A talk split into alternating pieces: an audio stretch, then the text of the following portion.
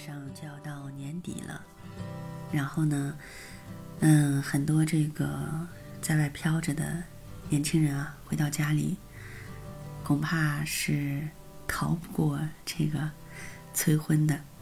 所以我在这儿呢，也想说一些这个自己的看法。嗯，其实这个被催婚很正常，因为我们在外面这个。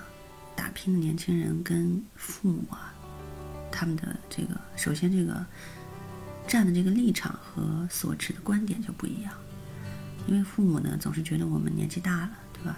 然后，嗯，如果说这个年龄再大一些的话，可能就会错过这个最佳的生育期，这都是很现实的问题。他们也很着急啊，也希望自己能够这个自己的儿女啊能够，对吧？找一个这个好对象。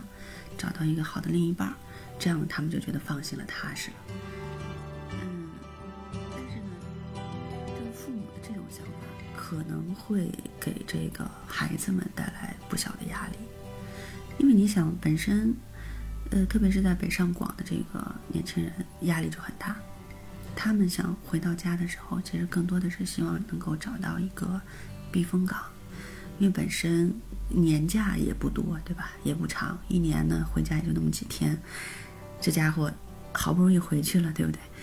回去了之后还得听这个爸妈唠叨，然后呢还得甚至还还还会不光是催婚，还会逼婚，这个情况都是有的。所以这个时候就是，如果说想和和气气的过这个年，那就需要换位思考。就需要更多的去，我们只能是年轻人去更好的去宽容和理解父母，因为你要想让父母去改变意见，特别是有的家庭可能父母还比较专制的话，那可能就很难，真的很难。所以我们可不可以就也可以配合一下父母，就是如果他有什么想法，我们本着孝顺父母的这个原则，我们可以去跟他沟通。但如果你发现沟通无果的时候，就不需要再沟通了。他如果说，啊，他如果这个说一些什么，你就听着。如果说呢，他甚至给你找了一些这个相亲的对象，就是如果你非常不愿意见的话，那你这个可以去沟通。但我刚才说了，有的父母他沟通是没有效果的，那你就不妨去见一下。你见一下，大不了就说啊不合适呗，对不对？这个这个事儿他也就过去了。嗯，可以有我们自己的这个想法，然后呢，嗯，我相信等大家真的找到、遇到这个自己生命中很重要另一半的时候，家人也会为我们高兴的。所以父母他可能更多的就是担心我们会错过这个，因为这个打拼工作嘛，在外面，会错过这个伴侣，所以他会担心。但如果我们就是在外面自己也对这个事情比较上心，然后也找到一个比较好的伴侣，那家里人我觉得没有说是不高兴的理由。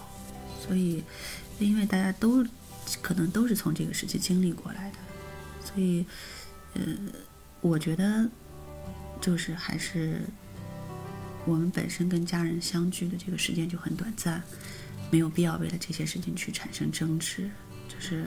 如果能顺着去见一下的话，那就去见一下。但是至于接不接受，那就是我们自己的问题了。